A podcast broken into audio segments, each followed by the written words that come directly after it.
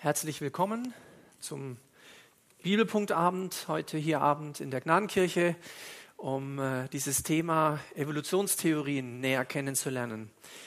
Äh, Im Vorfeld habe ich schnell gemerkt, das ist eigentlich eine Überforderung, nicht so sehr für den Hörer, eher für den Redner, weil das einfach so äh, viel beinhaltet. Aber ich werde es jetzt mal versuchen, ähm, herzlich willkommen auch all denen, die vielleicht zum ersten Mal hier sind oder immer wieder hier reinschauen und natürlich auch die, die regelmäßig kommen, die sich der Heiligen Schrift aussetzen wollen.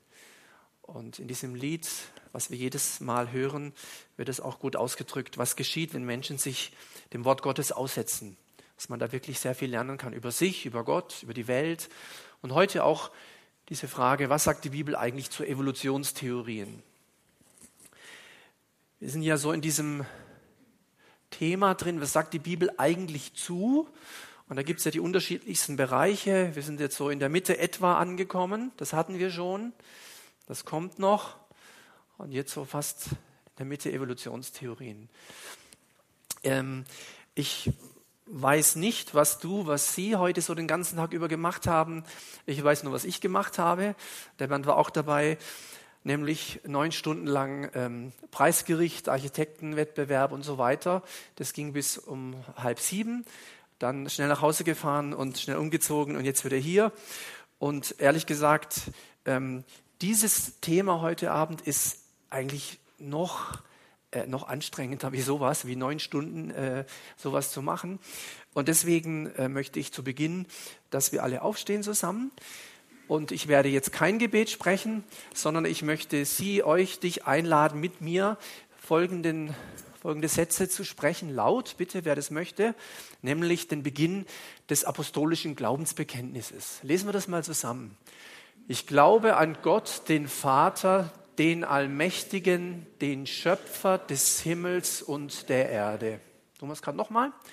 Ich glaube an Gott, den Vater, den Allmächtigen, den Schöpfer des Himmels und der Erde. Amen, sage ich dazu. Ja? Können wir da Platz nehmen? Weil in diesem apostolischen Glaubensbekenntnis, und so beginnt es ja, und die meisten von uns kennen das, in manchen Kirchen wird es jeden Sonntag gesprochen.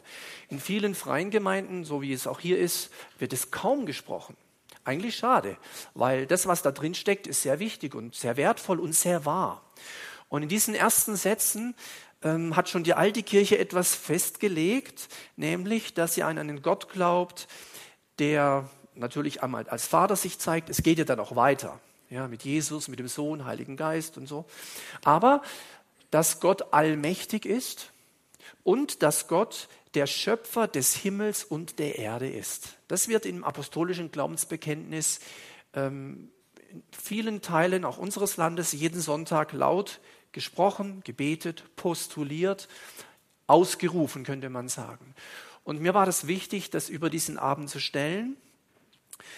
Wir werden nämlich sehen, das ist gar nicht so einfach mit dieser Sache, wenn wir da genauer reingucken in das Thema. Und ich hoffe eben, dass es gut gelingt und zeige kurz einen Überblick für heute. Diese Dinge möchte ich uns kurz vermitteln zu dem Thema, was sagt die Bibel eigentlich zu Evolutionstheorien, Mehrzahl. Erstmal ein paar Vorbemerkungen will ich ähm, weitergeben. Dann einen zeitlichen Überblick geben, so eine Chronologie, dass wir mal sehen, dass es eine ganz lange Zeit gab, wo das überhaupt keine Frage war, wo völlig klar war, woher die Welt kommt und wer alles gemacht hat. Hat kein Mensch daran gezweifelt. Aber dann irgendwann hat sich das geändert. Dann möchte ich ein paar Informationen geben über ein ähm, Werk, das nennt sich Wort und Wissen. Hat jemand schon mal von dem gehört? Darf ich mal Hände sehen? Ein paar? Hm? Ja, ein paar kennen dieses Werk, Wort und Wissen. Dann möchte ich etwas sagen über die sogenannte theistische Evolution. Theistische Evolution. Und gegen Ende, ich meine, das ist ja eigentlich das Hauptthema, aber mir war das trotzdem wichtig, über das was zu sagen. Natürlich auch, ähm, was ist die Botschaft der Bibel? Ja, was ist die Botschaft der Bibel? Wir sind ja im Bibelpunkt. Wir sind nicht in einem ähm, Biologieunterricht. Wir sind auch nicht Hobbygeologen. Ich weiß auch nicht, wer sich von euch mit Quantentheorie oder Kosmologie äh, beschäftigt, sondern wir sind im Bibelpunkt. Ja? Und ähm, andere Dinge werden da kurz äh, nur gestreift. Also zu den Vorbemerkungen. Im also wer sich ein bisschen damit beschäftigt hat und die, die Schüler sind oder kürzlich Schüler waren, so Biologieunterricht, die wissen, das ist gar nicht so einfach, wenn dieses Thema auf den, auf den Lehrplan kommt, sich als Christ da so zu positionieren, um nicht so müde belächelt zu werden. Das heißt, es ist echt sehr, sehr komplex und ähm, also eigentlich viel zu komplex für so einen Abend, das muss ich echt zugestehen. Da könnte man eine, eine ganze Serie drüber machen, eine ganze Bibelpunkt-Staffel zu dem Thema. Deswegen, das, das muss man einfach sagen, da wird auch heute vieles nicht gesagt. Und zwar, was ganz stark äh, deutlich wird, dass hier eine, deshalb habe ich es mal so geschrieben, Komplexität von Glaube und Naturwissenschaft auftritt. Und das ist ein großes Problem, weil man immer in der Gefahr ist, bei einer Seite runterzufallen. Ich werde am Schluss auch so Beispiele geben, wo man auch als Christ mit der Bibel in der Hand total irre gehen kann. Ähm, und das ist auch geschehen über Jahrhunderte. Äh, Stichwort, die Erde ist eine Scheibe. Das haben Christen, Menschen, die mit Gott gelebt haben, zutiefst geglaubt und mit der Schrift begründet. Als Beispiel. Oder wenn wir an das sogenannte geozentrische, also die Erde im Mittelpunkt und das heliozentrische, die Sonne im Mittelpunkt, wenn wir an dieses, diese Weltbilder glauben, da ist massiv sich geirrt worden, auch von christlicher Seite, und man hat sogar Menschen verfolgt, man hat Menschen der Ketzerei beschuldigt, von Seiten der, der, damals römischen Kirche, die angefangen haben zu sagen, also das, was wir bisher so, so gesagt und geglaubt haben, ich, das stimmt wahrscheinlich nicht. Stichwort Galileo Galilei und so. Und da gibt es noch andere. Also das ist gar nicht so ohne. Und dann gibt es aber das andere, wo die Leute dann mit einer mit einem Übermut und mit einer Überheblichkeit kommen, mit ihrem Wissen, so nach dem Motto, und das ist das Credo der, der missionarischen Atheisten, die sagen nämlich, wer nichts weiß, der muss glauben.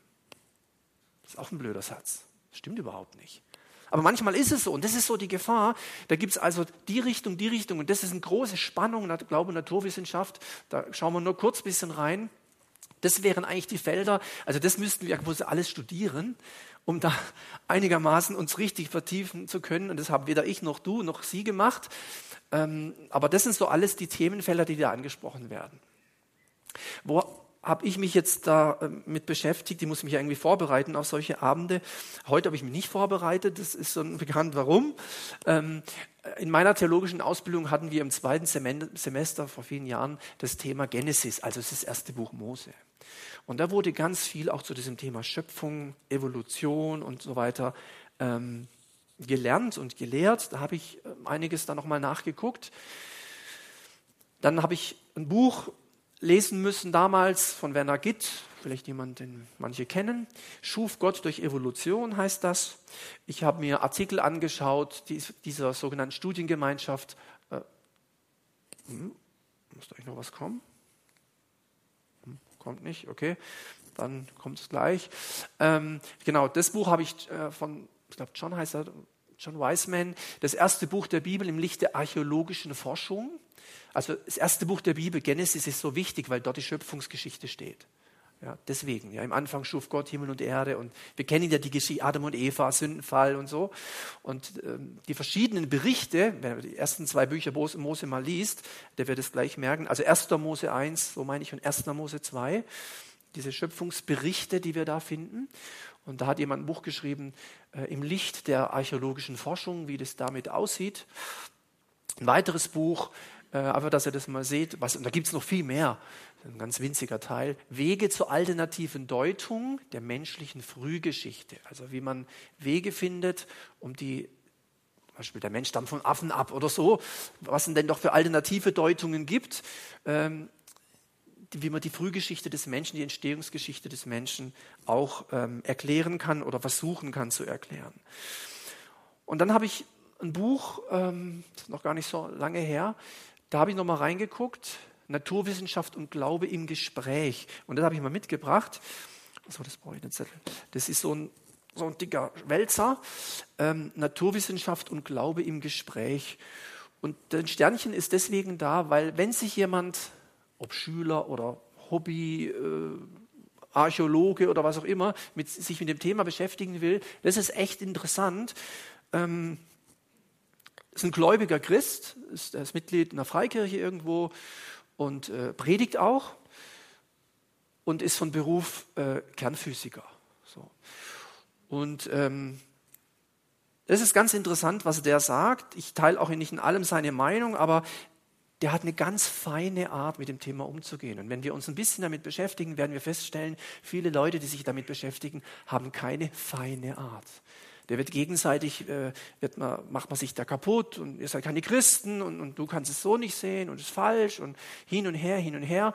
Eine ganz feine Art, wie er damit umgeht, echt toll. Ähm, also für mich das beste Buch zu dem Thema, weil er selber schon hunderte von Büchern zu dem Thema gelesen hat. Vielleicht ein kleiner Tipp am Rande, so mache ich es ganz oft. Wenn es geht, lese ich ein Buch von einem, der schon ganz viele gelesen hat, dann spare ich mir das. Ja? Und wenn es dann noch ein Christ ist, wirklich ein hingegebener Mensch, dann, das heißt nicht, dass in allem recht hat, aber da gehe ich dann davon aus, da, da kann man eigentlich viel lernen. Ja? Und wie gesagt, es spart einfach viel Zeit. Dann habe ich mir Artikel angeguckt. Im Internet gibt es da ganz viele von eben dieser Studiengemeinschaft Wort und Wissen, um mal zu schauen, was, was die auch so sagen und sind auch relativ bekannt, gerade in evangelikalen Kreisen. Also das so mal als Hinweis, damit habe ich mich beschäftigt, um für diesen Vortrag, für diesen Abend mich äh, zu rüsten. Jetzt zum zeitlichen Überblick. Ähm, wir können jetzt nicht die ganze Geschichte der Menschheit äh, kurz durchgehen, aber die wesentlichen Dinge zu dem Thema will ich weiter sagen. Und zwar alle drei abrahamitischen Religionen. Welche sind das? Judentum, Christentum, Islam.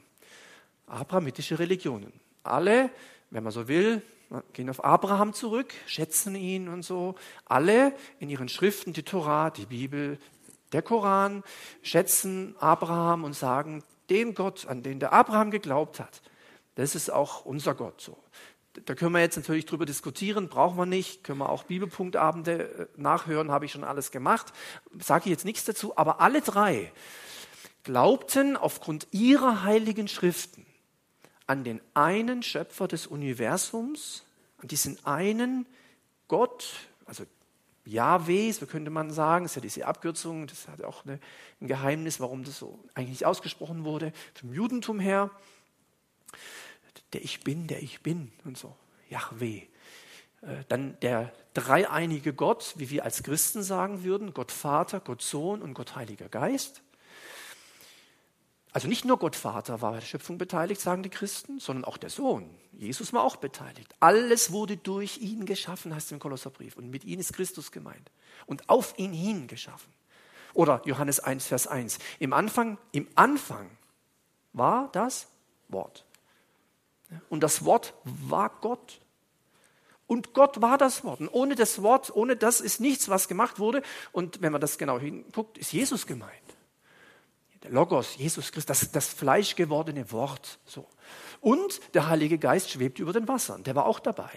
Also der dreieinige Gott, so würden die Christen sagen, war bei der Erschaffung, hat die Welt gemacht. Nicht nur die Welt, auch das Universum. Und nicht nur das Universum und die Welt, auch das Leben. Das ist auch so spannend, dass man alle drei Dinge sieht. Manche sagen, das eine hat Gott gemacht, das andere nicht. Oder so. Ist ganz spannend, wenn man da genau reinguckt. Und Allah, also jetzt vom Islam her würden das genauso sagen. Allah hat die Welt gemacht. So. Erstmal das so als Hintergrund. Und es hat sich eigentlich dann auch, das ist ja aus unterschiedlichen Zeiten waren die Religionen ja gegründet worden, wissen wir ja auch ein bisschen, denke ich, ähm, in dieser Reihenfolge. Judentum, Christentum, Islam. So.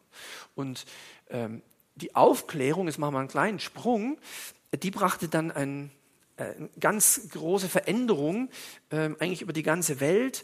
Also Aufklärung, für manche ist gleich was Negatives, aber es ist nicht alles negativ gewesen, manches war auch gut.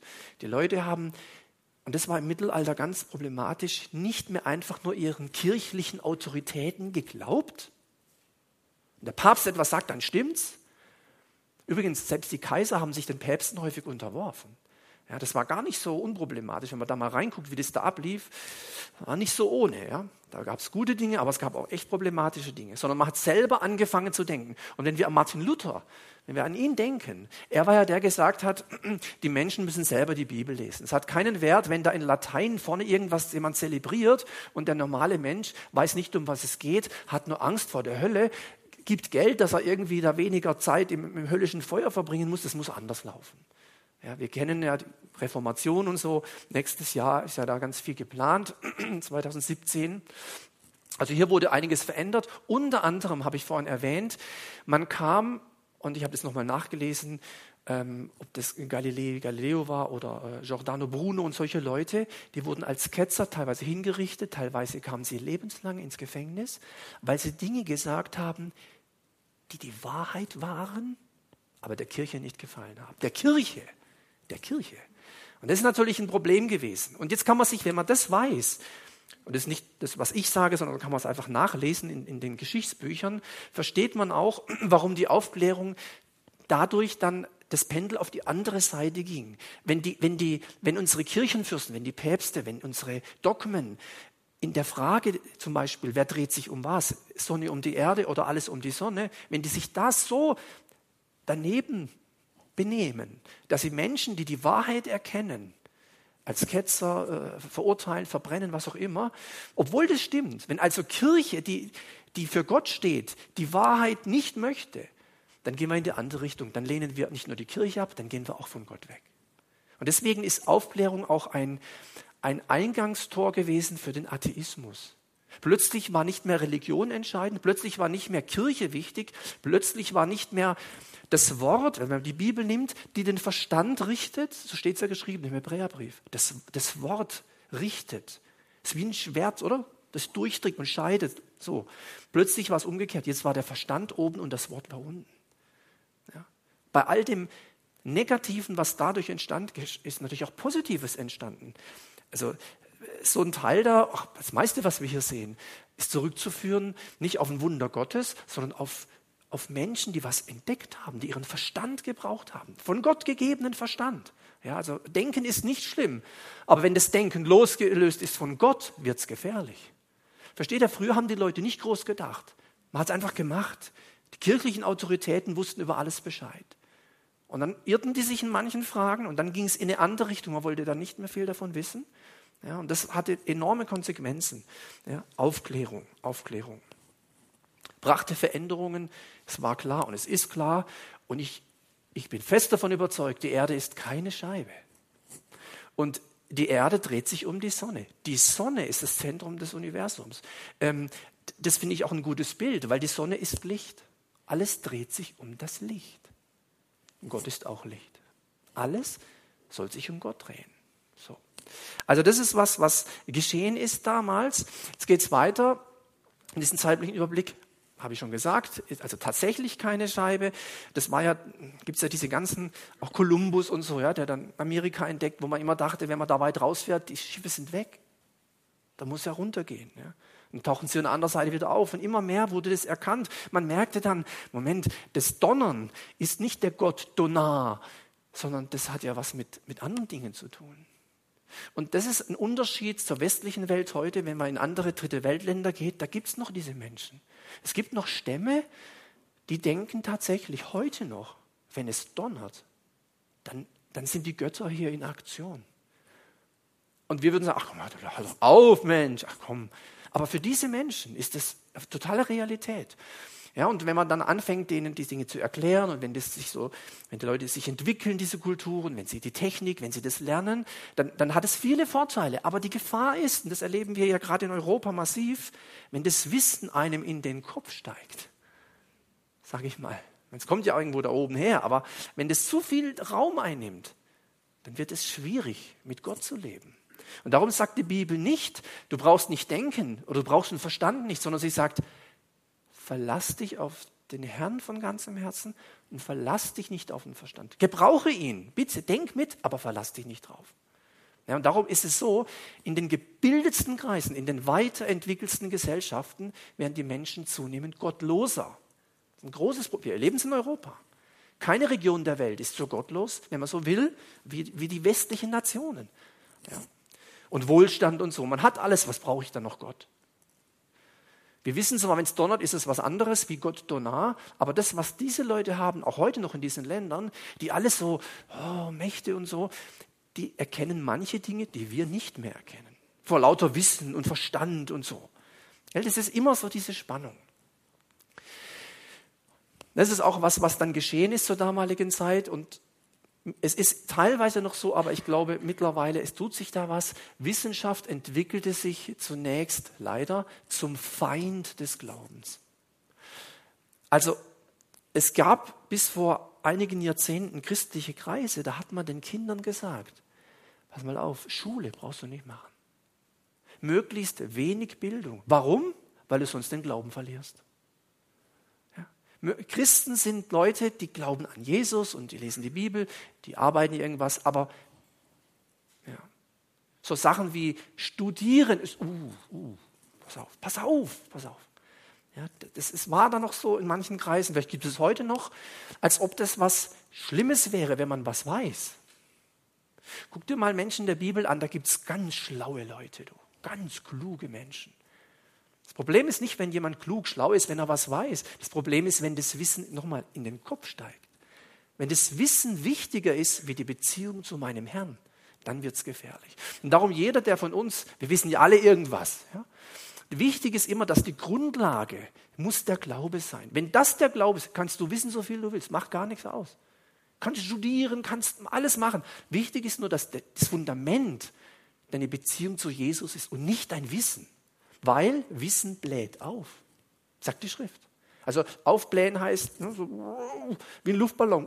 Irgendwann, ja, große Gefahr. Ich bin selber aufgewachsen mit, mit, mit Jungscharleitern, die voll dabei waren und dann haben sie Theologie studiert.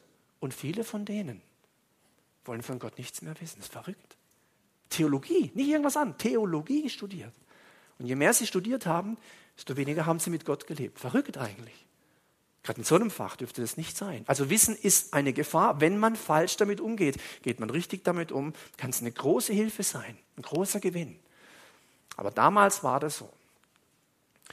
Und die Evolutionstheorien haben sich im Zuge dieser Zeit angefangen zu entwickeln, so 18. bis 19. Jahrhundert, also ein bisschen her.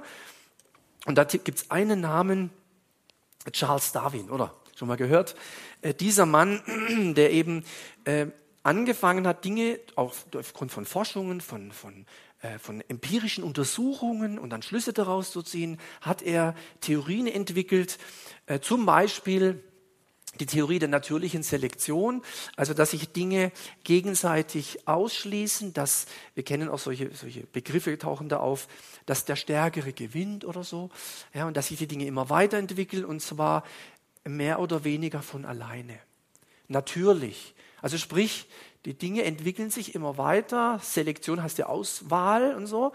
Und im Grunde genommen braucht es da Gott nicht dazu. Und das war revolutionär, das war was völlig Neues. Und deshalb hat der, die Evolutionstheorie oder der Evolutionismus hat den aufkommenden Atheismus gefördert oder hat eben, wie sagt man so schön, Futter gegeben.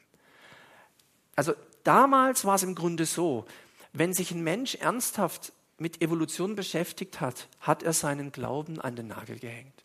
Das war nicht vereinbar. Entweder oder. So. Und deswegen ist auch Atheismus etwas, was noch gar nicht alt ist. Noch nicht alt. Ja? Also, wenn du 500 Jahre zurückgehst, da muss aber lange suchen, bis du einen Atheist findest. Ja, und heute äh, in jeder Straße gibt es welche, gerade in Europa. So. Ich habe das ja auch schon mal hier oder wo gesagt, dass, dass Atheismus hier am Wachsen ist, aber weltweit, äh, also weltweit ist es im Grunde nicht so relevant. Zwei Prozent sind Atheisten. Das ist die neueste Studie von vor zwei Wochen, drei Wochen. Äh, habt ihr auch im Büro liegen auf so, einem, eine Grafik. Und 33 äh, Prozent weltweit würden sich als Christen bezeichnen. Also da ist schon noch mal ein gutes Verhältnis, brauchen wir keine Angst haben. Aber in unseren Breitengraden ist das eine Gefahr und das merken unsere Kinder gerade in den Schulen. Die merken es. Also in Afrika, ich war letztes Jahr dort, äh, in äh, Uganda oder so, wenn man da jemand sagen würde, es gibt keinen Gott, der würde echt denken, ob man krank ist oder so. Die sagen, wie, das habe ich ja noch nie gehört, dass es Menschen gibt. Ah, du bist ein Weißer wahrscheinlich bei euch, aber in dem großen Afrika, weißt du, wie viele Leute da leben? Und wie die Bevölkerung explodiert im Vergleich zu Europa, da glaubt, Atheismus, was ist das denn? So. Allerdings sagen die auch dort, Psychiatrien gibt es nicht, sowas haben wir nicht. Wenn ihr in Deutschland sowas habt, alles Besessene. Muss man nur beten, ist alles gut. So. Also das ist das andere Extrem. Also gell, immer muss, muss immer beides sehen. Aber die Evolution förderte den aufkommenden Atheismus, so war das. So, und was machen jetzt die Gläubigenkreise? Die gab es ja schon, natürlich, wie so, wie so oft. Äh, die bilden äh, erstmal voller Schock, was läuft hier ab? Seit wann gibt es denn Menschen, die nicht glauben, dass es Gott gibt? Ah, Evolution fördert das. Also müssen wir gleich eine Gegenbewegung starten, nämlich Kreationismus. Kreationismus. Von Kreation, von Schöpfung, Creation, die Schöpfung, die Schöpfung.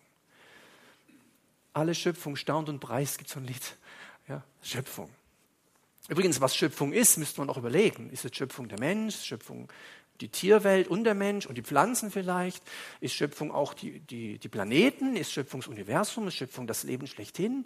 Ja, aber das wäre was anderes. Auf jeden Fall, die Kreationisten, der Kreationismus entsteht als Gegenbewegungsmann. Gläubige Leute, die gesagt haben, also, wenn Evolution den Atheismus fördert, dass man eben nicht mehr an Gott glaubt, sondern sagt, das ist alles irgendwie von alleine gekommen oder so, dann sagen wir, Gott hat die Welt gemacht, so wie es bisher immer klar war. Und jeder, der sich mit Evolution beschäftigt, ist im Grunde genommen, so weit ging es dann teilweise, äh, abgefallen oder kein Christ. Und das war damals im Grunde auch so. Es sind dann einige Leute aufgetaucht, die manche von euch vielleicht schon mal gehört haben oder vielleicht sogar live gehört oder was gelesen haben. Äh, die auch angefangen haben, dann Bücher zu schreiben, nämlich zum Beispiel Dr. Wilder Smith, Ernest Wilder Smith. Haben manche schon mal gehört? Ja, gläubiger Mann, äh, kluge Leute, die angefangen haben, weil sie Christen waren, sagen, stopp, stopp, stopp, geht gar nicht. 60er Jahre war ich noch leider nicht auf diesem Planeten, ähm, aber im Plan Gottes schon. Ähm, bin später auf die Welt gekommen, aber da ist er so rumgezogen, rumgereist, hat Vorträge gehalten zu dem Thema, dass Gott die Welt gemacht hat. Aber nochmal, nicht ähm, einfach als Gegenbewegung, also dagegen. Ja, das war so ein bisschen das Ziel, äh, aus Angst vor, den, vor der Evolutionstheorie, weil die sich immer mehr durchgesetzt haben. Und wir wissen ja, die Technik hat sich immer mehr entwickelt. Man konnte mehr forschen. Was Darwin erkannt hatte, war ja im Grunde ganz, ganz einfache. Der hat noch nicht mal einen PC gehabt. Ja. Muss man sich mal überlegen, was sich dann entwickelt hat über die Jahrhunderte an Forschungsmöglichkeiten. Und merkwürdigerweise haben diese Ergebnisse häufig den Evolutionismus eher unterstützt. Ja. Und dann wurde also die Kluft immer größer, also mussten gebildete Leute auftreten, die sagen, nein, wir glauben das nicht. 1979, da war ich acht Jahre alt und andere waren schon älter oder jünger, je nachdem, da wurde übrigens in Bayersbronn, ist nicht so weit weg, Freundstadt, da die Ecke, oder? Ähm, wurde, äh, da ist der Sitz heute von dieser Studiengemeinschaft Wort und Wissen. Und ähm, diese Studiengemeinschaft Wort und Wissen, die es heute noch gibt, die auch immer wieder Vorträge hält, man kann im Internet einiges von und über sie lesen. Ich habe mal die, ähm, das ist diese, diese Internetseite www.wortundwissen.de, wenn es jemand interessiert, die haben in ihrer Satzung, ihrer Satzung Folgendes reingeschrieben damals und steht heute noch drin. Die Mitarbeiter, also die Mitarbeiter von Wort und Wissen, also allein dieser Name sagt schon was aus. Nicht nur das Wort, mit Wort ist Bibel gemeint. Und nicht nur Wissen, sondern Wort und Wissen. Beides. Ja. Die Mitarbeiter von Wort und Wissen möchten zeigen, dass die Fakten, Fakten dieser Welt in Wissenschaft, Technik und Gesellschaft aus der biblischen Diagnose besser und stichhaltiger gedeutet werden können als aus den evolutionären Denkvorstellungen und postulierten Zufallsmechanismen heraus. Das zeigt eigentlich so überblicksartig, überschriftsartig, was, was das Anliegen dieses Werkes ist. Wir möchten zeigen, so haben die Leute gesagt, wir, wir wollen den Menschen sagen, dass die Fakten dieser Welt, und man kann heute, ist, also ich bin jetzt kein, äh, wie soll ich sagen, bin nicht der intellektuelle Technikfreak oder so. Aber ich kenne Leute, weiß nicht, vielleicht sind welche da, so, so Physiker, Chemiker und so.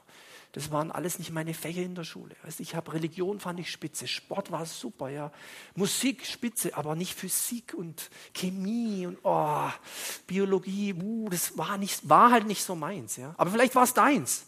Da bist du gut drin, ja. Und die sagen halt die Fakten, die man da findet, die, man, die, sind ja da, das ist ja nicht irgendwie erfunden oder so, die man da findet. Ähm, Wissenschaft, Technik und Gesellschaft kann man aus der biblischen Diagnose, also Diagnose heißt, ich gucke mal genau hin, Diagnostik, besser und stichhaltiger deuten als aus den evolutionären Denkvorstellungen, also dass sich das einfach so, also quasi in Anführungsstrichen von alleine und so, durch Veränderungen und so, äh, und postulierten Zufallsmechanismen heraus ähm, erklären kann. Und die bringen dann auch so, manchmal ist es ein bisschen na, übertrieben, die bringen dann so Beispiele und sagen dann, also Evolution kann ja gar nicht sein. Das wäre, wie wenn ich jetzt einen Sack Sägmehl ausschütte und nach ein paar hunderttausend Jahren steht ein Schrank oder so. Geht gar nicht. Ja. Allerdings muss ich auch sagen, ich kenne, ich habe mal mit jemandem gesprochen, das ist ein Biologiestudent, ein gläubiger Mann, ein junger Mann, Christ, Christ, Biologiestudent. Und der war mir bei einer Veranstaltung von Wort und Wissen, hat gesagt zu mir, das muss nicht immer gewesen sein, sagte er, aber in dieser Veranstaltung habe ich gedacht, also, also wenn einer nur ein oder zwei Semester Biologie studiert, dann, dann, dann kann er, also das, was der da vorne sagt, also so einfach ist es nicht. Aber weil natürlich die Christen nicht Biologie studiert haben in der Regel und vieles nicht wissen, nicken die das, aber ja genau, warum? Und jetzt kommt's, warum? Weil sie von, einem, von, einem, von einer Grundlage ausgehen und die Grundlage bildet quasi schon das Ziel. Versteht ihr, wie ich meine? Und das ist die Gefahr. Und wir werden heute sehen, dass ich echt versuche, einen Spagat zu machen. Das ist mir wichtig. Er macht es, finde ich, in sehr guter Weise. Aber ich schätze die Menschen von Wort und Wissen. Ja, und das ist ihr Ziel, aber dass man das mal sieht. Noch ein paar Namen, vielleicht haben wir das mal gehört. Horst Beck war jemand, der war einer der Gründer, Werner Gitt, ähm, der, jemand, der ganz, ganz viel macht, sicher einer der bekanntesten Köpfe und der wichtigsten Leute bei Wort und Wissen ist Dr. Reinhard Juncker. Ähm, Professor Scherer gibt es, Richard Wiskin, den habe ich vor ein paar Jahren gehört in der christlichen Schule in Schwenningen. Weiß nicht, oder in, und, und, in der FEG Rottweil war er mal. Das ist so jemand, der auch so ein bisschen so, die haben verschiedene Mitarbeiter, kann man sich alles angucken, machen Vorträge. Und was lehrt jetzt Wort und Wissen? Nicht nur, was ich gerade gezeigt habe, ist ihnen wichtig, sondern sie haben auch einen ganz klaren Lehrinhalt. Was ist ihre Lehre? Sie lehren, sie vertreten den sogenannten Kurzzeitkreationismus. Kurzzeitkreationismus. Kreationismus heißt ja Schöpfung. Gott hat die Welt gemacht einen Creator, einen Schöpfer gibt. Ja? Im Gegensatz zu, da hat es mal Knall gegeben vor 13,4 Milliarden Jahren und da hat sich halt irgendwie so und dann irgendwann vor ein paar hundert Millionen und dann Einzeller und irgendwann Affe und dann, naja, und jetzt sitzen wir halt hier so rum. So. Ja, und die sagen, ja, nee, halt mal, also so lange gar nicht. Und der Kurzzeitkreationismus und insbesondere Wort und Wissen ist streng genommen im Wesentlichen in evangelikalen Kreisen verbreitet nicht in evangelischen, sondern evangelikalen. Evangelikal heißt, sind Leute, die sagen, die Bibel ist Gottes Wort, Gott liebt dich, Jesus ist die Lösung für dein Sündenproblem. Wenn du dich bekehrst, wenn du von neuem geboren wirst, dann hast du ewiges Leben. Also das, was wir so hoffentlich die meisten von uns auch so sehen, evangelikale Kreise. Ob das jetzt eine Pfingstgemeinde ist, eine charismatische Gemeinde, eine Liebenzeller Mission, evangelisch-freikirchliche Gemeinde, Mennoniten, das ist egal. Ja. Im Grunde genommen wird man das alles unter evangelikal einstufen. Evangelicals. Also nicht evangelisch, sondern evangelikal. Genau. Und die, was ist also jetzt der Kern? Die Kernaussage ist im Grunde, die Erde ist zwischen 6000 und 10.000 Jahren alt. So. Das ist Kurzzeitkreationismus. Kurze Zeit. Kleines Erdalter.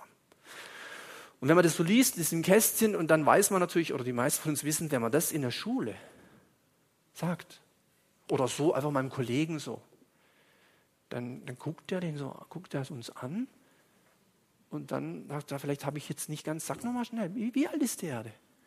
Wenn wir dann nochmal sagen, ja, so sechs bis zehntausend, dann lacht er entweder oder denkt, wir müssen ihn zum Arzt bringen oder irgend sowas, weil das ja völlig, das, ja, das geht ja gar nicht, ja. So. Aber das ist Kurzzeit Kreationismus. Wie die jetzt darauf kommen, äh, das, das mache ich jetzt nicht. Das geht zu lange. Ja, das, das, ist mir zu, das ist nicht wichtig jetzt für mich. Heute Abend könnt ihr gerne nachlesen und so, wie die darauf kommen. Hat auch viel mit der äh, Flut, Sintflut und so zu tun, dass man da manches erklärt und so. Genau. Ich möchte noch viele andere Punkte sagen, nämlich jetzt ist was entstanden, was es bisher nicht gab. Bisher gab es also die, die ganz lange Zeit, wo klar war, Gott war der Schöpfer, Aufklärung, beendet das ein bisschen. Jetzt wird nachgedacht, geforscht, Technik. Äh, man sagt, nee, nee, und Kirchen haben eh sich getäuscht, die Erde, Sonne, ne, diese ganze Thema. Die kirchlichen äh, ähm, Menschen, die Führer, die, die Autoritäten, die, die, da kann man sich nicht mehr drauf verlassen. Wir müssen selber überlegen und es geht ins andere, in, die, in, das, in das Atheistische rein. Dann kamen eben die Gläubigen, die gesagt haben, nein, nein, stopp, ne, hier, dann ist das gekommen. Ähm, und dann ging es weiter. Und das ist jetzt interessant, finde ich. Nämlich, vierter Punkt, die sogenannte theistische Evolution. Also theistisch von Theos, von Gott. Also jetzt wird plötzlich, jetzt entsteht was, was es eigentlich bisher gar nicht gegeben hat. Entweder Gott oder Evolution. Und jetzt tauchten Leute auf, die sagen, nö, wieso denn das? Wer sagt denn das? Es gibt auch eine sogenannte theistische Evolution. Ganz interessant, nämlich da ist es Folgendes passiert. Christen, also gläubige Leute, mit Christen meine ich jetzt wiedergeborene gläubige Menschen, nicht fromm religiös Interessierte. Christen und Gläubige, Wissenschaftler, wissenschaftlicher Wissenschaftler, die Gott hinter der Evolution sehen. Das war was ganz Neues. Hm, wie? Die Gott hinter der Evolution sehen, sowohl was das Universum als auch die Erde, als auch das Leben angeht oder anbelangt. Also ein Beispiel, ähm, das hatte ich auch in meinen Unterlagen von meinem damals Ausbildungen so, Genesis, zweites Semester, erinnert euch. Da wurde auch die, eine Theorie, die es gibt unter Kurzzeitkreationisten, Kurzzeit, die sagt, die Erde ist in sechs Tagen, a 24 Stunden entstanden. So. Und äh, diese Leute sagen, jein. Ja, natürlich hat Gott die Erde in sechs Tagen gemacht, steht doch in der Bibel. Aber die sagen, also das ist nur ein Beispiel, dass man das mal so ein Beispiel sieht, die sechs Schöpfungstage, waren lange Zeitspannen, lange Zeitspannen, in denen sich alles nach und nach entwickeln konnte. Oder in denen alles sich nach und nach alles entwickeln konnte. Also, die sagen auch, das kann man ja nachlesen, wir können das jetzt lesen, erster Buch Mose und so, da steht ja, was das sich zuerst nimmt mit dem Licht und so. Und dann mit, wurde es getrennt und dann mit dem Wasser. Oder ihr kennt, dann mit den, mit den, mit den Pflanzen und dann mit den Menschen, oder so kam das doch alles. Mensch war doch am Ende dann, oder? Und dann war alles sehr gut. Die sagen, das stimmt genau, stimmt. Nur waren es nicht 24 Stunden, sondern es waren halt, was weiß ich, ja, Millionen oder so. Das ist das, was, was sie sagen. Und um es nochmal besser auszudrücken, die theistische Evolution ist so eine Art Definition. Diese Ansicht akzeptiert alle Modelle der Naturwissenschaften, hinsichtlich der Zeiträume und Entwicklungszusammenhängen, so wie sie in den Naturwissenschaften formuliert werden. Statt eines irgendwie gearteten Zufalls, das hat sich also zufällig entwickelt, sagen die, nee, nee, das sagen die, die Evolutionisten, aber wir sind ja theistische Evolutionisten. Statt irgendeines gearteten Zufalls sehen diese Christen Gottes Wirken hinter dieser Entwicklung. Und die Schwierigkeit für uns oder für mich vielleicht auch und für uns ist, also jetzt haben wir drei Positionen. Das eine ist Evolution. Das andere ist Kurzzeitkreationismus, also Erde ist 6000 bis 10.000 Jahre alt. Und das andere ist theistische Evolution. Das wäre dieser Ansatz. Und bisher gab es eben nur die ersten beiden. Jetzt gibt es diesen dritten. Der dritte verbreitet sich relativ stark äh, insbesondere auch in, bei christlichen Wissenschaftlern. Und da war ich sehr interessant, was eben jemand äh, schreibt, ähm, der hier, ähm, der Autor zeigt als promovierter Physiker und Christ, von wo welche Sichtweise nicht ihre Berechtigung hat, sondern auch in welchem Teilgebiet welche Sichtweise die einzige ist, um überhaupt Erkenntnis zu erlangen und so. Also ist schon gut geschrieben, auch für Laien. Also ich finde mich da als Laie, ja. Da muss man keine Angst haben. Äh, und ich teile nicht in allem seine Meinung, aber der würde sich jetzt zu denen zählen. Interessant, als gläubiger Christ. Ja. Und um auch hier heute Abend mal ehrlich zu sein, also vor 20 Jahren hätte ich dem den Glauben abgesprochen. Sofort. Aber sofort. Ich sage, wenn Gott, du Gott, weißt du, ein Tag hat 24 Stunden. Da können wir doch gleich mal auf die Uhr gucken, ob es nicht so ist.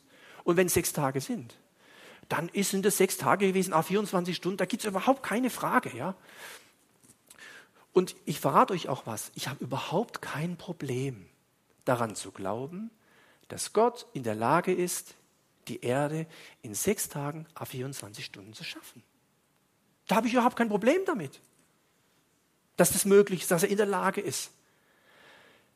Nur damals, also vor knapp 20 oder 25 Jahren, wäre jetzt da Schluss gewesen bei mir. Und heute würde ich sagen, stehe ich auch dazu. Ich habe auch kein Problem damit, dass Gott in der Lage ist, das anders zu machen, wie ich gedacht habe.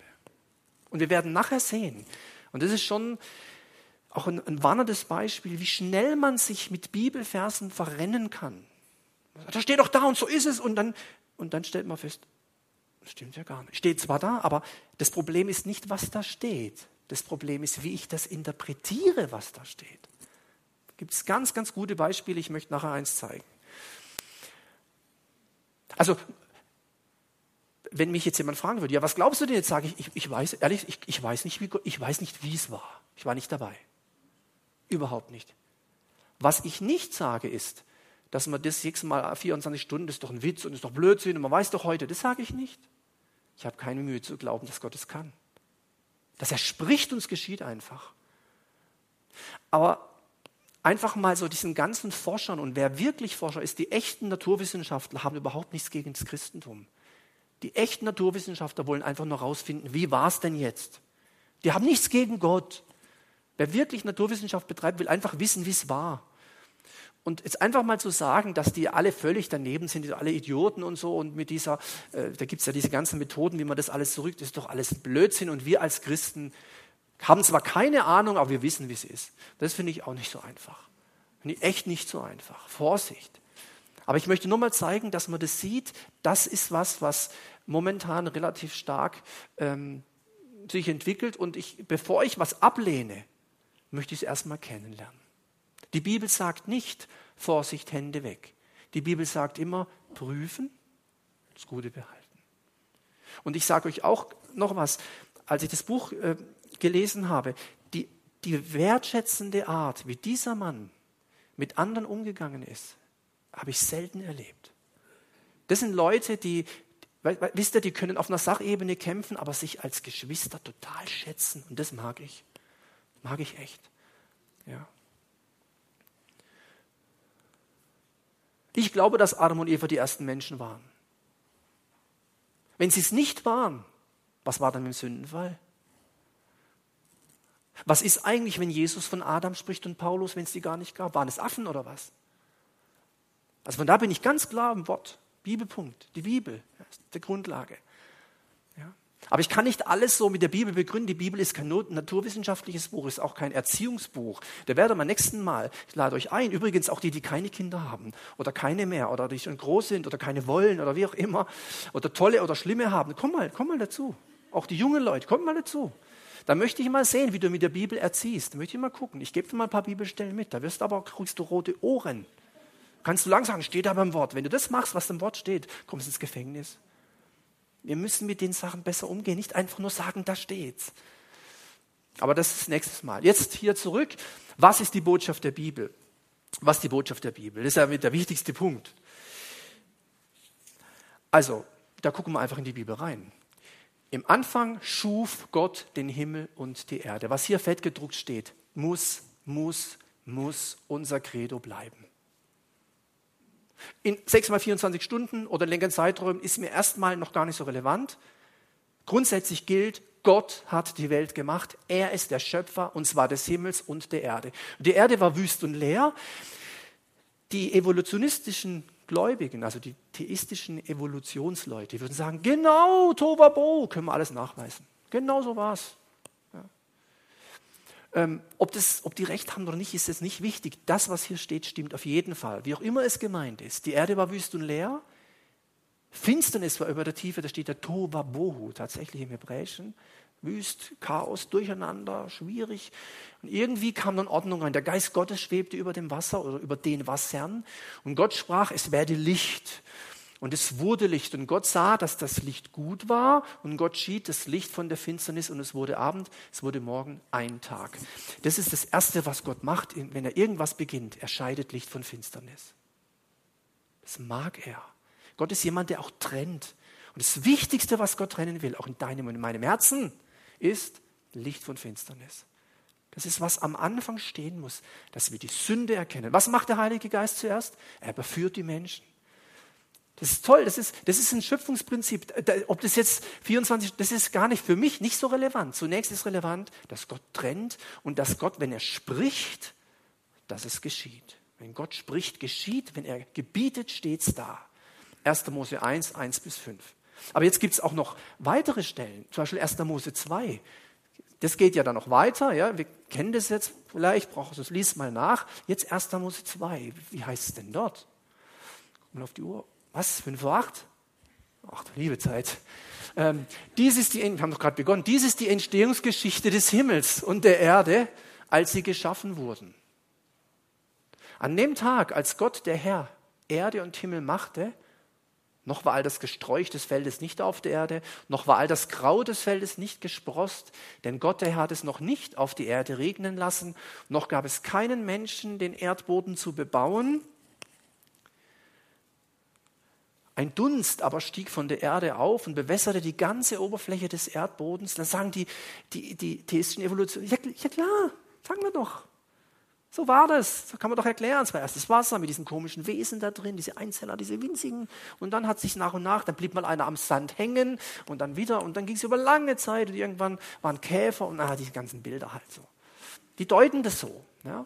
Aber viel wichtiger ist für mich, heißt es, da bildete Gott, der Herr, den Menschen aus Staub vom Erdboden nicht aus Affen oder was, aus Staub vom Erdboden und hauchte in seine Nase Odem oder Atem des Lebens ein, so wurde der Mensch eine lebendige Seele. Das heißt, der Mensch wurde nicht dadurch lebendig, dass er einen Körper hatte, sondern dass er auch noch den Geist des, den, also das ist ja ein Bild, den Geist des Menschen. Also der Mensch hat ja einen Geist, nicht den Heiligen, aber der, der menschliche Geist. Das macht einen Menschen zu Menschen. Das unterscheidet uns von Pflanzen und von Tieren. Und darum auch alle, die gern Haustiere haben, wunderbar. Aber ich behaupte hier, stehe einfach dazu, äh, der Mensch ist die Krone der Schöpfung. Ja, wir müssen für die Wale auf die Straße. Wir müssen, sage ich jetzt, ist alles richtig. Umweltschutz ist alles gut. Greenpeace und das kann man alles. Aber beginnen wir doch mal mit den Menschen. Was ist mit der Abtreibung? Der Schutz des menschlichen Lebens. Ich glaube, ich glaube tatsächlich, da macht man sich keine Freunde, wenn man sagt, der Mensch steht über dem Tier. Für mich ist der Mensch auch kein Tier. Steht über dem Tier und er steht über den Pflanzen. Trotzdem, bitte, Mülltrennung, ne, wir wissen ja, was läuft, alles richtig und wichtig. Bitte, aber der Mensch, Jesus starb nicht für die Blumen und er starb nicht für die Tiere, glaube ich, sondern er starb für die Menschen. Warum? weil nur der Mensch Ebenbild Gottes ist. Nicht ein, ein schöner Baum, schöne Blume, ist alles nett, ist gut, hat Gott gemacht. Wunderschön, die Schöpfung, die Tiere, gewaltig, toll. Schau doch mal wieder einen Tierfilm an, nicht nur einen Actionfilm. Ja. Aber wenn wir dann die Tierfilme angucken und sind ehrlich, stellen wir manchmal fest, hoppla, wie gehen die miteinander um? Ist aber nicht lieb. Na, fressen die sich da auf, du. Ja. Das, ist, das müssen wir einfach sehen. Ja. Übrigens, ich glaube, das ist auch eine Folge des Sündenfalls, dass da manches durcheinander kam.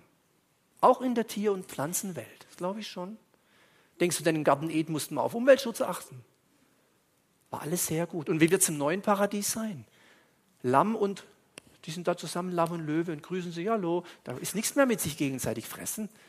Also, also Sünde hat viel angerichtet. Gott hat das gemacht. Das ist die Botschaft der Bibel. Hebräer 11, Vers 3. Hebräer 11 ist das Kapitel des Glaubens. Hebräer 11, Vers 3 steht, durch Glauben verstehen wir, dass die Welten, nicht die Welt, die Welten durch Gottes Wort bereitet worden sind. Das musst du glauben. Das ist eine Glaubenssache. Ich glaube das. So dass das Sichtbare nicht aus Erscheinendem geworden ist.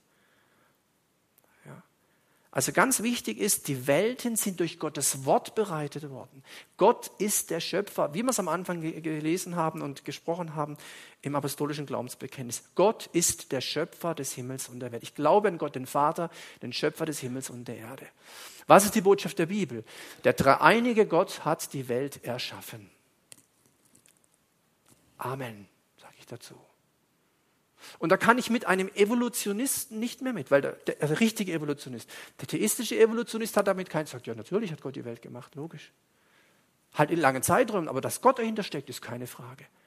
Aber der, der klassische Evolutionstyp, der sagt, ach, hör doch auf, was brauche ich denn Gott dafür? Hat sich doch alles von alleine entwickelt. Welten und das steht wirklich Welten da in der Mehrzahl, das meint nicht nur den Menschen, nicht nur die Erde, sondern alles, was existiert. Ich glaube, dass alle Galaxien, und also da wird es einem schon schwindelig, wenn man an diese, ach, na, ihr wisst schon, nachts an den Himmel gucken und dann so. Und wie lange das Licht braucht, bis es hier unten ist, und auch solche Themen, ja. Äh, und da kann ich nicht einfach sagen, ach, das stimmt doch nicht. Äh, rechne doch mal aus mit Lichtjahren. Also ich meine, ein bisschen, also so schlimm sind die Leute nicht, diese Kosmologen. Die sind keine schlimmen Menschen. Die rechnen einfach. Und die können manches mal richtig gut rechnen. Ja? Also alles, was existiert, das gesamte Universum hat Gott gemacht. Nicht nur die Erde. Manche, manche denken, Gott ist der Gott der Erde. Nee, nee, Gott ist der Gott von allem, was es gibt. Der Schöpfer, der, der Creator, der Kreator von allem. Gott hat durch sein Wort es werde, das war sein Wort, es werde Licht. Ich trenne jetzt mal Licht und Finsternis. Ich weiß nicht, wie das und dann oder weiß ich nicht, wie es war. Auf jeden Fall hat sich's getrennt. Wenn Gott spricht, geschieht's. Wenn er gebietet, steht's da. Er hat das gemacht. Und das Wort darum ein Sternchen da oben erschaffen. Im Anfang schuf Gott, schaffen, schaffe, schaffe, Häusle ist was anderes, sondern schaffen, bara hebräisch meint aus dem Nichts ex nihilo, aus dem Nichts etwas herstellen, äh, etwas erschaffen, eben nicht herstellen. Ja? Ich brauche nicht die Zutaten für einen guten Kuchen. So würden wir das machen, wenn wir es backen. Ja? Sondern Gott sagt einfach, es werde, und dann steht es da, aus dem Nichts. Das ist gewaltig. Das macht er übrigens heute noch. Wenn Gott Wunder tut, dann macht er das einfach so, aus dem Nichts. Manchmal kann aus dem Nichts auch heißen, dass er ein Wunder tut, weil du gebetet hast. Und weil er manchmal sagt er sogar, manchmal, nicht immer, manchmal sagt er auch, dein Glaube hat dich geheilt. Also weil du geglaubt hast, ist jetzt ein Wunder passiert. Ja, das, gibt, das ist auch sehr faszinierend, wie Gott, eigentlich bräuchte Gott nichts, um was zu machen. Das ist verrückt. Das ist, das, so ist er. Wir brauchen Dinge, um was herzustellen. Aber herstellen ist nicht erschaffen. Gott erschafft aus dem Nichts. Was sagt die Bibel eigentlich zu Evolutionstheorien? Ja, eigentlich ja nichts. Also, ich meine, tut mir leid. Habe auch gedacht, Mensch, bietest du ein Thema an? Die Bibel sagt ja direkt ja, ja nichts. Direkt. Evolutionstheorie, das Wort steht in der Bibel nirgends drin. Eigentlich sagt sie nichts dazu. Aber was sie sagt, ist, dass Gott Schöpfer von allem ist. Gott ist Schöpfer von allem. Manch ein Schüler, Realschüler, Hauptschulabiturient, hat seine Lehre durcheinander gebracht, weil er ein bisschen Ahnung hatte von theistischer Evolution. Weil der Lehrer dachte, Evolution heißt ohne Gott. Jetzt kam plötzlich der Schüler mit Evolution und Gott, dann wurde der ganz unsicher. Also interessant, ja. Kann sich da ruhig mal, wenn man möchte und sonst nichts zu tun hat, sich mal damit zu beschäftigen. Glaube und Naturwissenschaft muss sich nicht ausschließen. Es kann sein, und es wird dort gefährlich, bitte nehmt mir das ab, wenn Naturwissenschaft unten ist als Grundlage, dann ist es gefährlich. Dann, das ist ganz gefährlich. Aber Psychologie ist es zum Beispiel auch so. Die Psychologie kommt ohne Gott aus. Eine große Gefahr. Wenn aber der Glaube das Fundament ist, dann können diese Dinge uns helfen, die Psyche des Menschen, die Gott ja gemacht hat, die hat ja Gott gemacht, zu verstehen. Ja. Deswegen wäre es total gut, wenn Psychologen Christen wären, weil dann können sie wirklich ganzheitlich helfen. Genauso wie Ärzte. Was nützt dir denn, wenn du gut operiert wirst und später in die Hölle gehst? Jesus sagt auch, ja, was lieber mit einem Arm im Himmel wie mit zwei in der Hölle. Ganzheitlichkeit heißt, dass man alles sieht. Glaube, Naturwissenschaft muss sich nicht ausschließen, kann sich ausschließen, wenn Naturwissenschaft die Grundlage ist und nicht mehr der Glaube. Das ist eine große Gefahr. Und jetzt kommt es, was ich gesagt habe, Vorsicht vor Fehlinterpretationen von biblischen Texten. Und da möchte ich einfach ähm, das uns noch am Ende mal vorlesen, weil mich das auch angesprochen hat. Und ich möchte euch einfach damit reinnehmen, nur ganz kurz mal ein bisschen was zu hören. Gerade wenn es um das Thema Evolution oder Schöpfung geht, wird man nicht umhin kommen, einen Widerspruch zwischen den naturwissenschaftlichen Modellen und der naiven, wenn es naiv ist, naiven Interpretation der Bibelstellen festzustellen. Konzentriert man sich auf diesen Widerspruch, so kommt man unweigerlich zu der Frage, welche Sicht den Vorrang hat. Für die Kurzzeitkreationisten ist diese Frage einfach zu beantworten. Die Interpretation der Bibel hat Vorrang. Und es ist egal, welches naturwissenschaftliche Modell betrachtet wird. Es hat als Grundforderung, die Ergebnisse zu liefern, die sich aus der Interpretation der Bibel ergeben. Ansonsten ist es als Modell schlicht falsch. Diese Sichtweise hat den offensichtlichen Schwachpunkt, obwohl es ja richtig, es klingt ja super, aber hat den offensichtlichen Schwachpunkt, dass es doch sein kann, dass die Interpretation der Bibeltexte, die dieser Sichtweise zugrunde liegen, falsch sein könnte. Doch solche Einwände prallen an vielen mir bekannten Kurzzeitkreationisten leider immer wieder ab, die naive Interpretation von Bibeltexten ist durch viele Generationen hindurch tradiert und geprüft und eine andere Möglichkeit kommt prinzipiell einfach nicht in Betracht.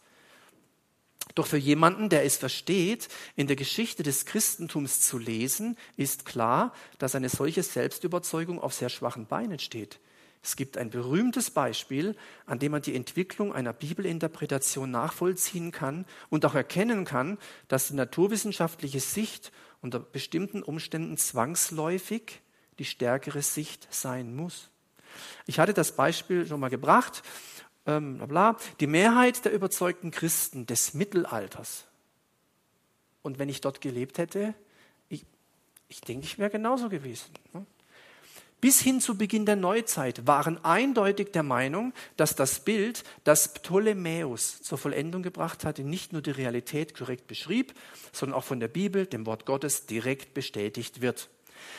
Dabei war die Frage, ob die Erde nun eine Scheibe oder eine Kugel ist, eher nebensächlich. Wesentlich ist, dass die Bibel zum Ausdruck bringt, dass die Erde im Mittelpunkt des gesamten Universums steht. Es gibt eine Reihe von Stellen, an denen die geozentrische Sichtweise, also alles dreht sich um die Erde, in den biblischen Texten durchscheint, in denen zum Ausdruck kommt, dass die Erde feststeht und der Himmel über sie gespannt ist und die daher mit einem heliozentrischen äh, Weltbild nicht vereinbar sind. Und jetzt bringt er ein paar Bibelstellen, die können wir alle nachlesen. Psalm 74, Vers 4. Die Erde mag wanken und alle, die darauf wohnen, aber ich halte ihre Säulen fest. Oder Psalm 102, Vers 20, denn er schaut von seiner heiligen Höhe. Der Herr sieht vom Himmel auf die Erde herab. Oder Jesaja 44, Vers 24, so spricht der Herr dein Erlöser, der dich vom Mutterleibe bereitet hat. Ich bin der Herr, der alles schafft, der den Himmel ausbreitet allein und die Erde festmacht ohne Gehilfen. Jesaja 48, Vers 13, meine Hand hat die Erde gegründet und meine Rechte hat den Himmel ausgespannt. Offenbarung 7.1. Danach sah ich vier Engel stehen an den vier Ecken der Erde, die hielten die vier Winde der Erde fest, damit kein Wind über die Erde blase, noch über das Meer, noch über irgendeinen Baum. Ein wenig gebildeter Mensch des Mittelalters hätte diese Stelle ohne weiteres Nachdenken so verstanden, dass sie ganz klar bezeugen, dass die Erde still und unveränderlich steht sich die Stirne um die Erde herum bewegen, dass die Erde auf Säulen ruht und dass es einen Rand der Erde gibt.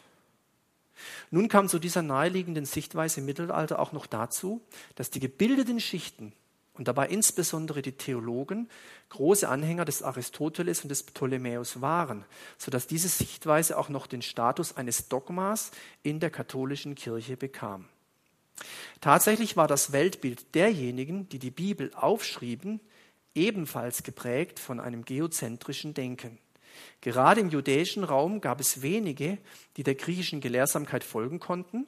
Und auch bei den griechischen Philosophen war die Meinung, dass die Erde eine Kugel war, eher eine Minderheitsmeinung. Und dass gar die Erde um die Sonne kreist und nicht umgekehrt, kaum, er kann meines Wissens niemanden in den Sinn. Und es ist nach dem Verständnis der Bibel, wie ich es hier vorgelegt habe, kein Wunder, dass die Formulierungen vom geozentrischen Denken her geprägt waren. Doch was steckt hinter diesen Worten? Wollen die Schreiber tatsächlich einen naturwissenschaftlichen Zustand der Welt beschreiben? Nein, das, was die Schreiber der, der, oben zitierten Verse eigentlich sagen wollten, waren Dinge über die Weite, über die sich die Macht Gottes erstreckt, über das umfassende Schöpfungswerk, das Gott geleistet hat und so weiter. Es sind nicht die Aussagen über die Form der Erde, die hier im Mittelpunkt stehen, es ist die Macht Gottes. Um das auszudrücken, benutzten die Schreiber eben die Weltbilder ihrer Zeit. Das gibt es ja auch in der Offenbarung, wenn Johannes schreibt, da gibt es Heuschrecken, die starten und landen und aus ihren Schwänzen kommt Feuer. Da, also da ist man sich eigentlich ganz sicher, dass das nicht Heuschrecken sind, das sind Flugzeuge. Die landen und starten und Raketen abschießen. Das hat er halt gesehen und das hat er in seine damalige Sprache verfasst. Und wer da was anderes reindeutet, also ganz wörtlich nimmt und denkt, da springen dann die Heuschrecken und schießen da was raus. Nein, Sieht man aber auf den Standpunkt, dass Gott das alles selbst geschrieben hat, dann ergibt sich schon die Frage, warum er die Worte nicht so gewählt hat, dass die Wirklichkeit besser hinter diesen Worten zum Vorschein kommt. Heutzutage gibt es viele Kurzzeitkreationisten, die gerade im Internet eifrig bemüht sind, nachzuweisen, dass die Bibel eben nicht das geozentrische Weltbild vertritt, dass man also auch jemand, als jemand, der die Bibel wörtlich nehmen möchte, nicht gezwungen ist, die Meinung zu vertreten, dass sich die Sonne um die Erde dreht. Hauptargument in all diesen Bemühungen ist der Hinweis, dass alle eben zitierten Stellen dichterische Texte sind, die keinen Tatsachenbericht abliefern, sondern bewusst mit Allegorien arbeiten. Dies bedeutet, dass die Hinweise auf das geozentrische Bild eher metaphorische Natur sind. Und tatsächlich ist es ohne weiteres möglich, diese Verse eben als bildhafte Ausdrücke zu deuten, denen kein Zwang angeheftet werden darf, ihnen Realität zuzubilligen. Ich habe es gleich. Hm. Solche Versuche sind letztlich aber nicht mehr als eine Bestätigung der Aussage, die ich hier machen möchte. Wie kommt man denn auf die Idee, die zitierten Verse metaphorisch deuten zu wollen? Doch nur dadurch, dass man mit dem Wissen um die tatsächliche Form des Sonnensystems die Bibel liest. Nur jemand, der ein heliozentrisches Weltbild hat, also dass sich alles um die Sonne dreht, liest diese Verse als Metaphern. Jemand mit, einer, mit einem geozentrischen Weltbild liest sie wie selbstverständlich wörtlich. Und genau das ist der Punkt. Unser Weltbild beeinflusst das vordergründige Verständnis der Bibel. Redet man dagegen von dem eigentlichen Thema dieser Verse, der Aussage über die Macht und Größe Gottes, dann kommt man zu demselben Ergebnis, egal welches naturwissenschaftliche Modell einem in dem Hinterkopf schwebt. Das zeigt genau, um was es mir hier letztlich geht. Liest man die Bibel als nur wörtliches Reden von Gott, so wird man theologisch, naturwissenschaftlich und menschlich von einer Schwierigkeit in die nächste fallen. Das Gottesbild, das man auf diese Weise erzeugt, wird einen entweder zum Unglauben treiben, das wäre das totale evolutionistische Denken, oder in lieblose Dogmatik verfallen lassen. Das kennen wir an vielen anderen Beispielen. Liest man die Bibel aber als menschliche Formulierung von göttlichen, unfehlbaren Ideen, weil Gott ja der Menschen gebraucht, die ist man in der Lage, aus der Bibel Schätze zu heben, die in der Zeit und im Leben von heute von fundamentaler Bedeutung sind. Genau, also so und so weiter und so fort. Also ich hoffe, ihr habt verstanden, was ich meine. Es war nur ein Beispiel. Es begegnet uns auch manchmal im Alltag noch. So unterschiedliche christliche Kreise und so. Da steht's. Sag ich, ja, ich weiß, dass da steht. Und es heißt das. Sage ich, ja, wer sagt denn das? Das ist du oder wer? Ja, so. Das habe ich gerade gelesen. Jetzt immer leider schon, schon weit über der Zeit, deswegen nochmal Abschluss. Das habe ich versucht weiterzugeben. Möchte euch Sie ermutigen, ähm, wer da weiter forschen will, schau ein bisschen rein, wenn du über Kurzzeitkreationismus lesen, Wort und Wissen, ganz viele tolle Dinge. Wenn du andere Sachen oder wie man damit umgehen kann lesen willst, kannst von dem was lesen oder andere Sachen. Beschäftige dich damit, aber bitte bleib in einer Sache äh, auf der Spur, nämlich dass Gott die Welt gemacht hat. Und auch alles andere, dass es die Wunder gibt, dass Jesus der Sohn Gottes ist, dass er auferstanden ist, leibhaftig, ähm, dass er Jungfrauengeburt, das glaube ich alles, diese Dinge, ja. Dass Adam und Eva die ersten Menschen waren, dass es einen Sündenfall gab, ja. Das sind für mich schon zentrale Dinge. Ja. Aber trotzdem, wenn jemand, wie gesagt, Interesse hat, mach dich kundig. Und wenn du Kinder hast, die nicht immer folgen, also ich kenne es jetzt nicht, ja, aber wenn, äh, Also, dann gebe ich nächstes Mal die Tipps, wie das läuft, du, problemlos, ja. Stichwort Route und so, ja. Wer seine Route schont, hasst seinen Sohn, ja. Wer ihn liebt, züchtigt ihn bei Zeiten. Das sind Bibelstellen, die müssen wir auch ernst nehmen. Weil sie stehen im Wort Gottes, ja. Oder dass wir die Kinder nicht zum Zorn reizen sollen. Auch solche Dinge. Also da möchte ich gern den Mut haben und ich habe das da richtig verstanden. Nicht als jemand, der sagt, ich kann das alles. Also ich, ich bin kein perfekter Vater gell, und wahrscheinlich sonst auch keiner und keine perfekte Mutter sind. Wir sind keine perfekte Eltern, überhaupt nicht. Darum geht es nicht. Äh, man muss auch mal was sagen dürfen, wo man noch nicht ganz selber lebt. Also wenn ihr erwartet, dass ich immer alles kann, dann dann musst du vor, komm du vor. Ich kann noch nicht alles. Ich, ich muss das selber auch immer wieder lernen. Aber es ist interessant, mal zu hören, was sagt die Bibel eigentlich zur Kindererziehung. Ja? Äh, und zwar geht es Kindersein bis 18 in unserer Zeit. Ja? Kind, Teenager, Jugendlicher. Und da möchte ich gerne was drüber sagen. Stehen wir auf zusammen, beten wir noch zum Abschluss. Tut mir leid, dass es heute ein bisschen länger wurde. Nächstes Mal äh, kriegen wir das schneller hin. Herr Jesus, danke dafür, dass du der Herr bist. Und so wie wir es im apostolischen Glaubensbekenntnis gesprochen haben, glauben wir, dass Vater, Sohn, Heiliger Geist, dass du dreieiniger Gott diese Erde gemacht hast. Und wir haben diese verschiedenen Positionen gesehen. Und wir sehen auch die Resultate, die Früchte, auch die negativen Früchte, die aufgegangen sind auf dieser Welt durch die Aufklärung, was auch da nicht gut war und wo man sich losgelöst hat von dir und von deinem Wort. Und und dann sehen wir auch die anderen Extreme, wo man dein Wort irgendwie missdeutet oder falsch interpretiert. Und da merken wir, Heiliger Geist, wir brauchen dich. Der Buchstabe tötet, aber der Geist macht lebendig. Und da bitten wir dich, Heiliger Geist, hilf uns, wenn wir die Bibel lesen, dass du es uns aufschließt. Nicht nur, was da steht, das sehen wir ja, sondern was es bedeutet. Was es für uns heute heißt, 2016. Danke für jeden, der heute gekommen ist. Geh du mit uns auf den Heimweg, Herr. Wir danken dir, du verlässt uns nicht. Amen. Amen. Vielen Dank.